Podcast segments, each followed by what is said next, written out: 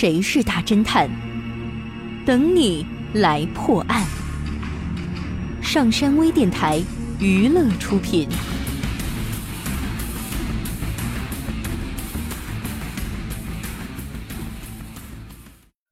六月份的一个下午，有个行人在路上被抢劫了。根据路人的描述，警方很快就找到了嫌疑人秋林。但是秋林却说他当天去了动物园，因为每年夏季他都会去动物园里走走。为了证明他不在现场，秋林还拿出了几张他所拍的动物照片，其中有一张是北极狐的照片。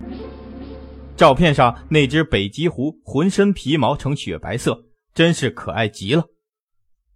然而，负责审讯的丁小山看了这张照片后，却对秋林说：“虽然你的这些照片拍的不错，但这张北极狐的照片却说明你是在撒谎。”